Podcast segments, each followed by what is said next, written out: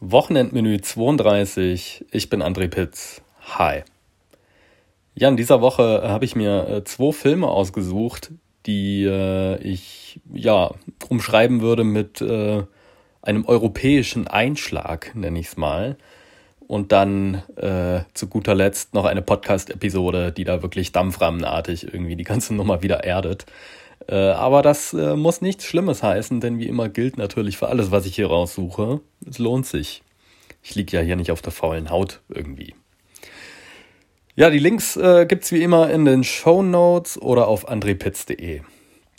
Und los geht's mit You Were Never Really Here. Äh, so ist jedenfalls der englische, der Originaltitel des Films. Äh, in Deutschland ist er unter dem äh, Titel A Beautiful Day erschienen. Ähm, der ist auf Netflix zu sehen derzeit.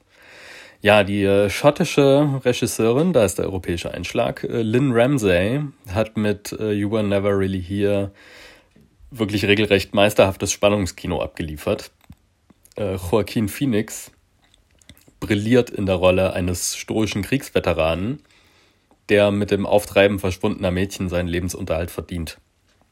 Ramsey inszeniert wirklich sehr zurückhaltend, sehr fokussiert und lässt überhaupt keine Hektik zu und verhilft so äh, den wenigen Gewaltspitzen, die es gibt, dadurch einfach zu noch mehr Wirkmacht. Also ich würde es als, als explosiv regelrecht bezeichnen. Weiter geht's mit Sound of Noise, der auf Prime Video zu sehen ist. Es ist ein wirklich herrlich unkonventioneller Film aus Schweden und meiner Meinung nach reicht schon irgendwie dessen Synopse, um, um da äh, das Interesse irgendwie äh, anzustacheln. Und zwar, ein unmusikalischer Polizist arbeitet daran, eine Gruppe von Guerilla-Perkussionisten aufzuspüren, deren anarchische öffentliche Auftritte die Stadt terrorisieren. Also ich meine, Guerilla-Perkussionisten.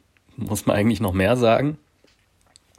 Ja, mehr sagen, äh, das machen äh, Lukas Bawenschik und Sascha Brittner im Pewcast, nämlich der Folge über Jackass. Ja, Jackass war für mich immer die Serie, äh, von der meine Eltern besser nichts mitbekommen sollten, wenn ich sie gesehen habe. Äh, und es war mir schon damals total unbegreiflich, wie Johnny Knoxville, Steve-O und Co. für diesen Scheiß auch noch Geld bekommen haben. Ähm, und dass es auch noch so viele Leute, also inklusive mir natürlich, richtig gut fanden. Ja, und äh, die beiden, Sascha Brittner und äh, Lukas Bawenschik, äh, haben sich das Franchise nun im Pewcast nochmal genauer äh, vorgenommen und äh, sezieren sehr interessant, wie ich finde, warum Jackass eben nicht nur diese hirnbefreite Anarchie war. Gut, das war's für diese Woche. Hört auch nächste Woche wieder rein.